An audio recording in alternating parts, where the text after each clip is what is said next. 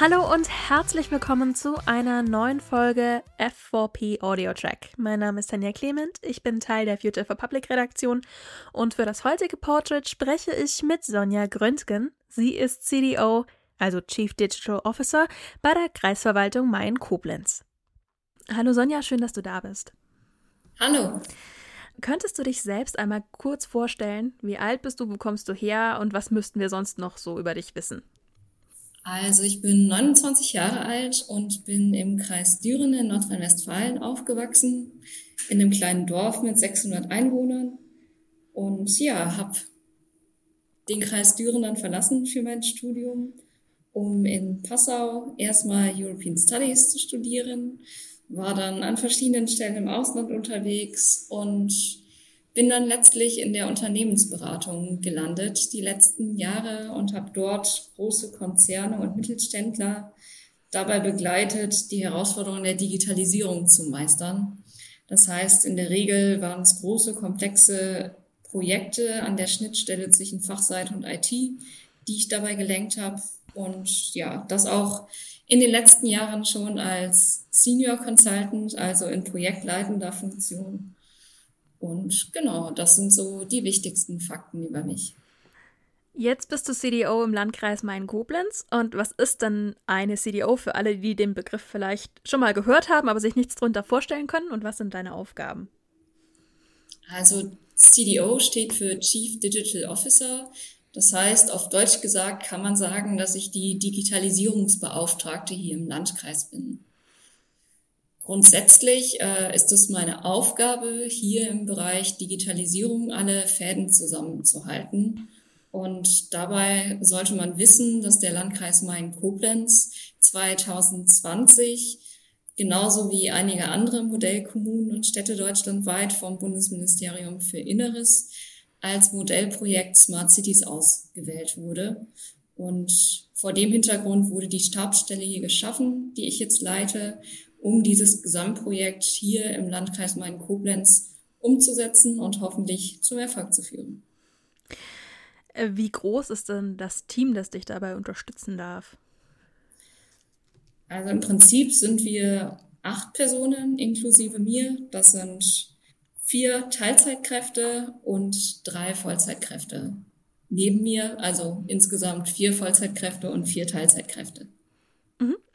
Ähm, was sind so die besonderen Herausforderungen bei deiner Arbeit und was macht dir auch besonders viel Spaß?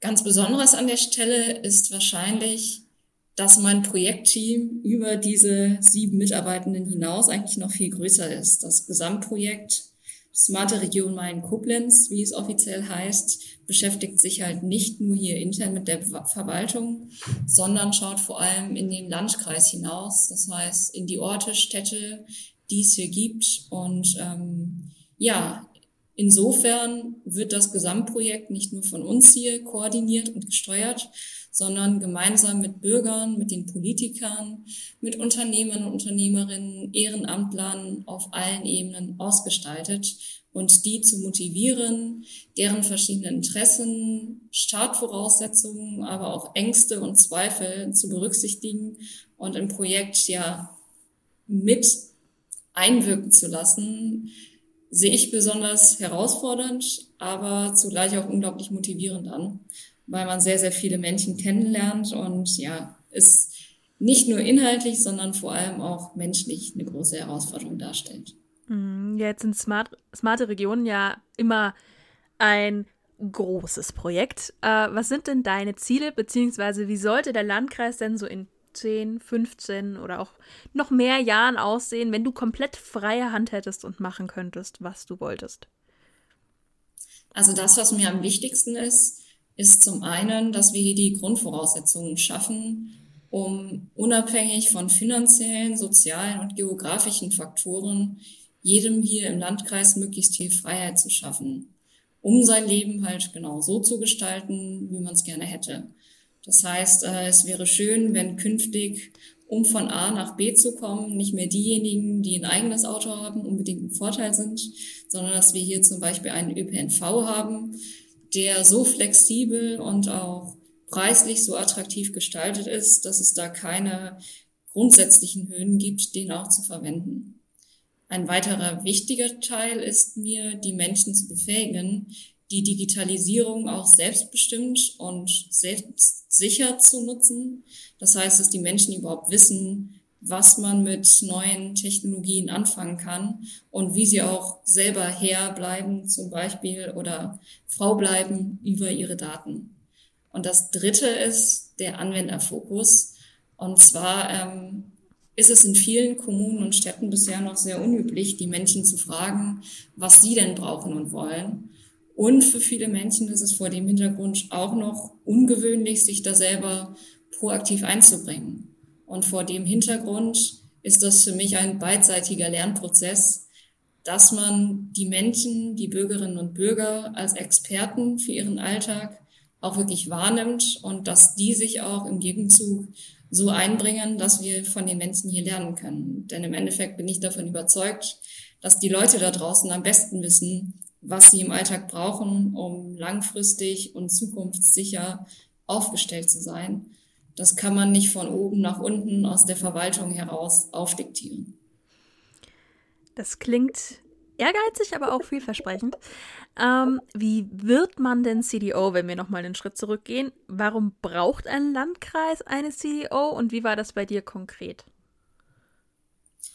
Ja, wie wird man CDO? Im Prinzip muss man sich einfach nur auf eine Stelle bewerben. Also tatsächlich war es bei mir so, dass ich im letzten Jahr, ich war ja vorher Unternehmensberaterin, vor den ganzen Entwicklungen unter Corona gemerkt habe, okay, ich will was anderes machen. Ich will raus aus der freien Wirtschaft. Ich habe gesehen, wie viele Hürden es auch in der öffentlichen Verwaltung im Zusammenhang mit der Digitalisierung gibt und gesagt, okay, ich will an der Stelle versuchen, mit daran zu arbeiten, dass es besser wird und nicht mehr für einzelne Unternehmen im Prinzip dafür zu sorgen, äh, dass deren Umsätze steigen. Und so habe ich mich dann ganz gezielt auf die Suche gemacht nach Stellen im öffentlichen Dienst und bin dann über das Internet auf diese Stelle hier aufmerksam geworden, habe mich beworben und ja, bin dann in mehreren Runden glücklicherweise auserkoren worden, die Stelle dann auch einzunehmen. Und ich nehme jetzt mal an, dass ein Landkreis eine CDO braucht, ist einfach der Fakt, dass man letztendlich eine Verwaltung auch ein bisschen wie ein Unternehmen betrachten muss, richtig? Ein Stück weit schon. Das Besondere an der Stelle ist aber, dass die CDO im Prinzip nicht so wie es oftmals üblich ist, als neue Abteilung geschaffen wurde, sondern als Stabsstelle direkt dem Landrat untergeordnet. Das heißt, das ist im Prinzip hier wie so ein horizontaler Layer über alle Abteilungen hinweg der vor allem dazu da ist, Silo-Denken aufzulösen, zu koordinieren, zu vernetzen und ja, im Prinzip dadurch entgegenzuwirken, dass die Sozialabteilung unabhängig von der Abteilung für Schule, von der Abteilung für Umwelt, für Bau oder was auch immer agiert, sondern dass man versteht und auch das organisatorisch so abbildet, dass Digitalisierung eine Grundvoraussetzung ist, aber auch ein verbindender Aspekt ist, der über alle hinüber gedacht werden muss und nicht in jeder Abteilung einzeln angesiedelt werden kann. Hm, das hören wir auch für unser E-Journal nicht zum ersten Mal. Wir hatten schon genug Quereinsteiger in den öffentlichen Dienst und auch genug Digitalisierer im und aus dem öffentlichen Dienst. Und äh, ich glaube, da sind sich fast alle einig. Hattest du jemals Zweifel, so jung äh, eine Führungsposition zu übernehmen? Und wenn ja, was hat dir vielleicht besonders Sorgen gemacht oder wo, worüber hast du dir am Anfang besonders viele Gedanken gemacht? Was mir auf jeden Fall sehr geholfen hat, ist, dass ich vorher ja schon gewohnt war, eine Führungsposition auch als Unternehmensberaterin einzunehmen und mich da relativ ins kalte Wasser springend auf neue Situationen auch durchaus auf Sea-Level einzulassen. Grundsätzlich ist es aber trotzdem so, natürlich hatte ich Zweifel. Ähm, es fängt an bei so Fragen wie, würde man mich überhaupt ernst nehmen? Und vor allem auch der Frage, ob ich der Herausforderung fachlich und auch menschlich gewachsen bin. Das geht bis hin zu, inwiefern vor allem ältere Mitarbeitende, die mir unterstellt sind, mich als Führungsperson auch wahrnehmen Also wenn ich mir selber jetzt vorstelle, als mit 50er so eine junge Frau vorgesetzt zu bekommen, die mir dann erzählen soll, wie ich meinen Beruf ausüben soll, dann weiß ich auch nicht, wie ernst ich die nehmen würde. Und äh, klar, die Zweifel habe ich an der Stelle natürlich auch auf mich selber übertragen. Vielleicht, was ich an der Seite, an der Stelle noch einwerfen würde, Aha. ist, dass vor allem auch das Thema Frauen und Digitalisierung in dem Kontext mir fast noch stärker als Hürde erschienen ist, als jetzt mein Alter alleine. Also ich hatte manchmal das Gefühl, wenn ich männlich, gleich alt und in der gleichen Position gewesen wäre, ähm, hätte man vielleicht sogar mehr damit anfangen können, als bei einer jungen Frau, die irgendwas mit Digitalisierung machen will. Mm.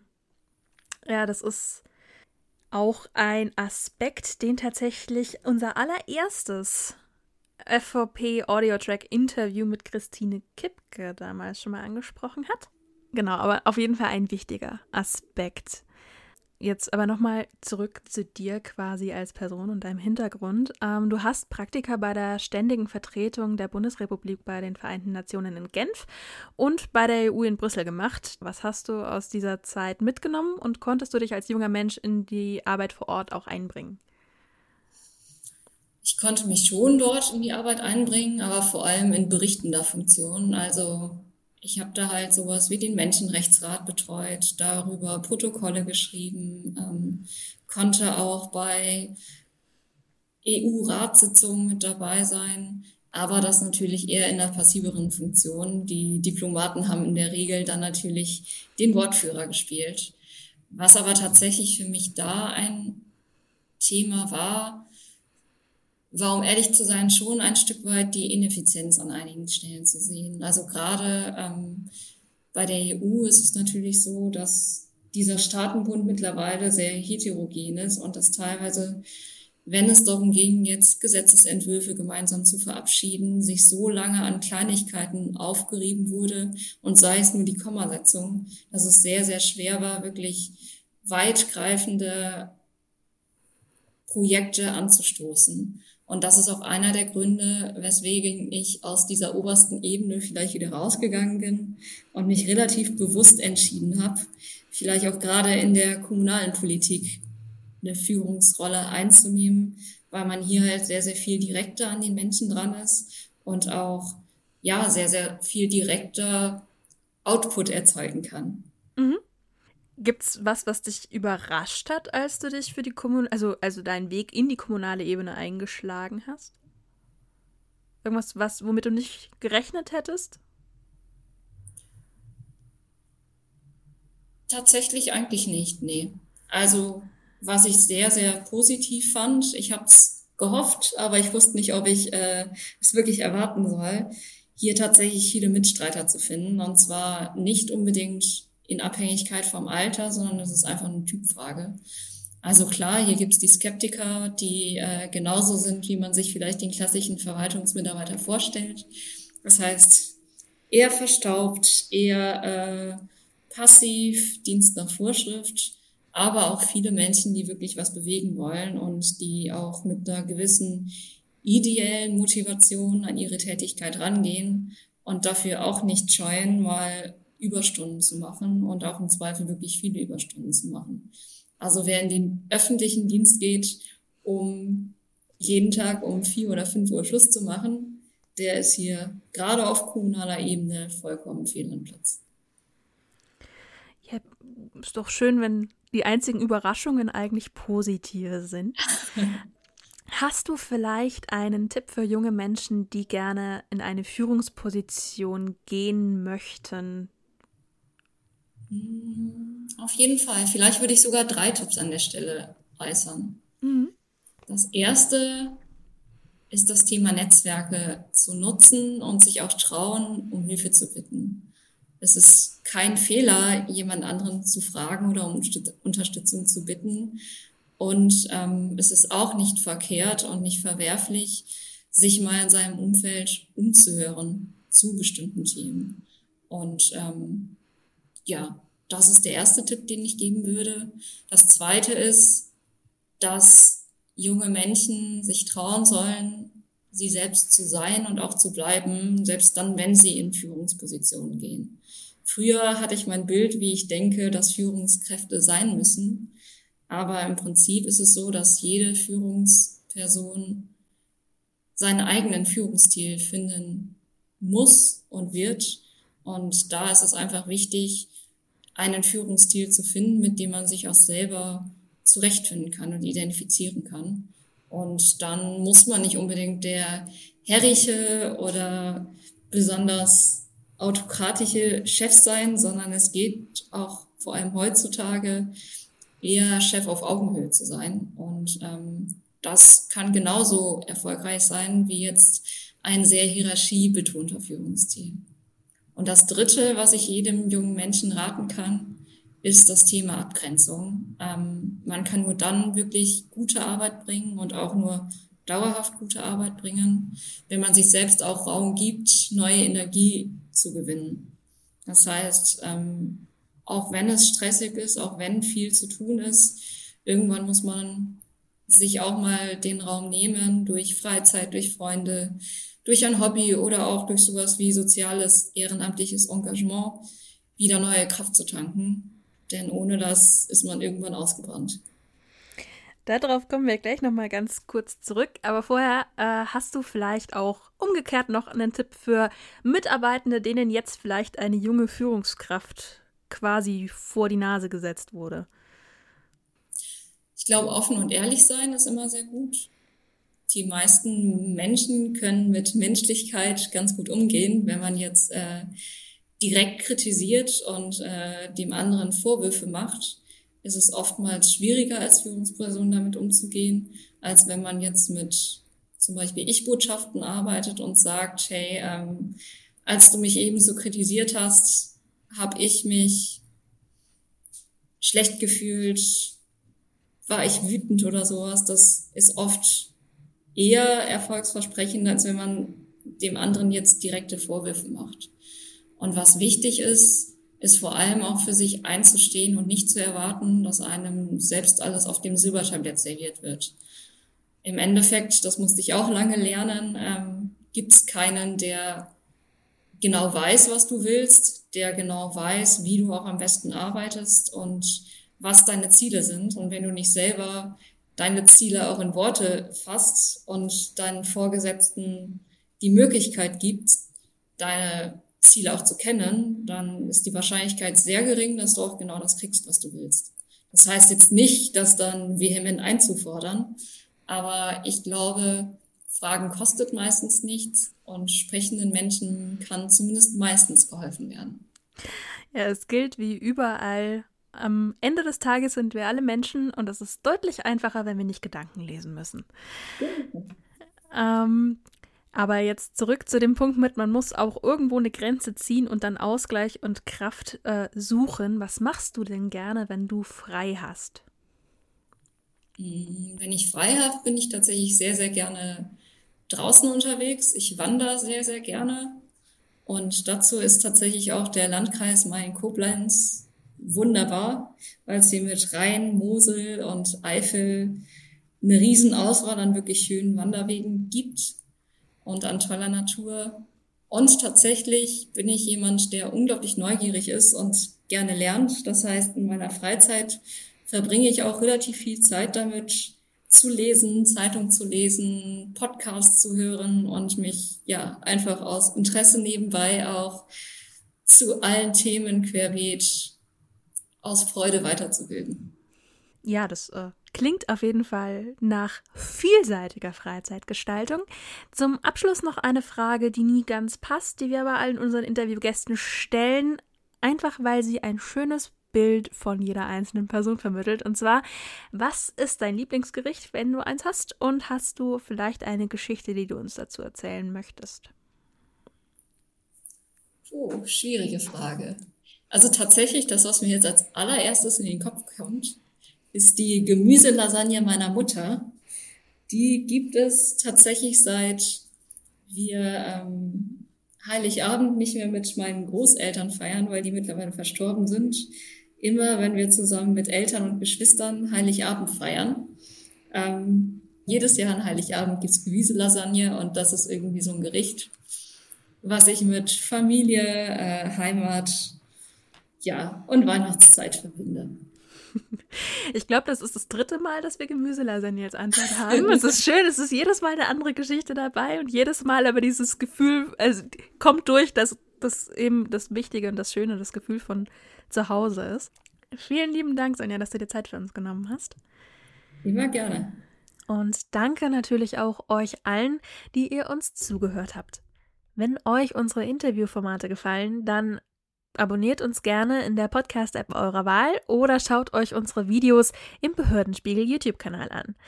Außerdem haben wir natürlich viele weitere spannende Formate und Themen auf fvp.online für euch. Macht's gut und bis zum nächsten Mal. Tschüss.